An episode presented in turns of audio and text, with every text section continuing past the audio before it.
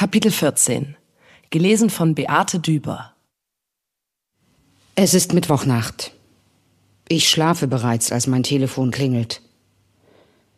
23.37 Uhr und der Anruf meiner Freundin reißt mich aus dem Schlaf.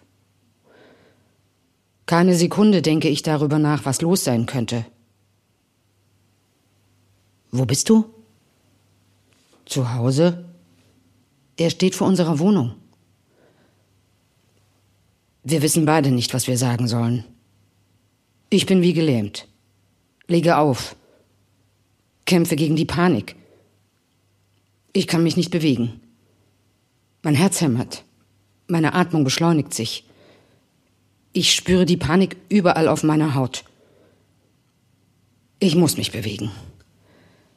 Ich schaffe es, mich auf den Rücken zu drehen. Analytisch überlege ich, was es zu tun gibt. Niemand kann herkommen. Aber ich könnte jemanden anrufen, falls es nicht besser wird. Ich schreibe ein paar Nachrichten. Ich hole mir einen Hammer und packe ihn unters Kopfkissen. Irgendwann schlafe ich ein. Am nächsten Tag erzählen sie mir die ganze Geschichte. Ich bin aufgewühlt. Ich kann nicht stillsitzen.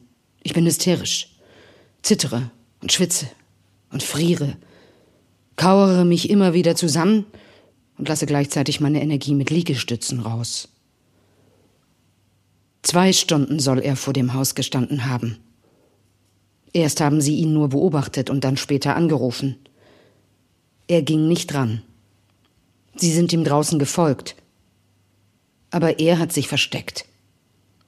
Es muss bitterkalt gewesen sein. Am nächsten Morgen fragt er, was los war, tut so, als wäre nichts. Nun weiß es die ganze WG. Am Freitag bringen sie ihn mit nach Hause.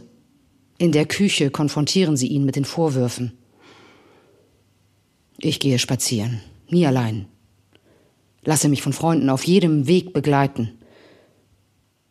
Er hat alles abgestritten, zwei Stunden lang. Ich erzähle nun allen alles und ein bisschen fühlt es sich an, als hätte ich Geburtstag. Alle wollen mit mir sprechen und sind für mich da. Es tut gut, zu Hause und mal allein zu sein.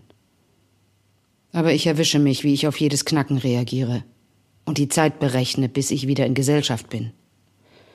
Sie vergeht mir geradezu langsam. Es macht mich ein bisschen traurig zu sehen, wie die meisten sich frei bewegen, ohne Angst zu haben.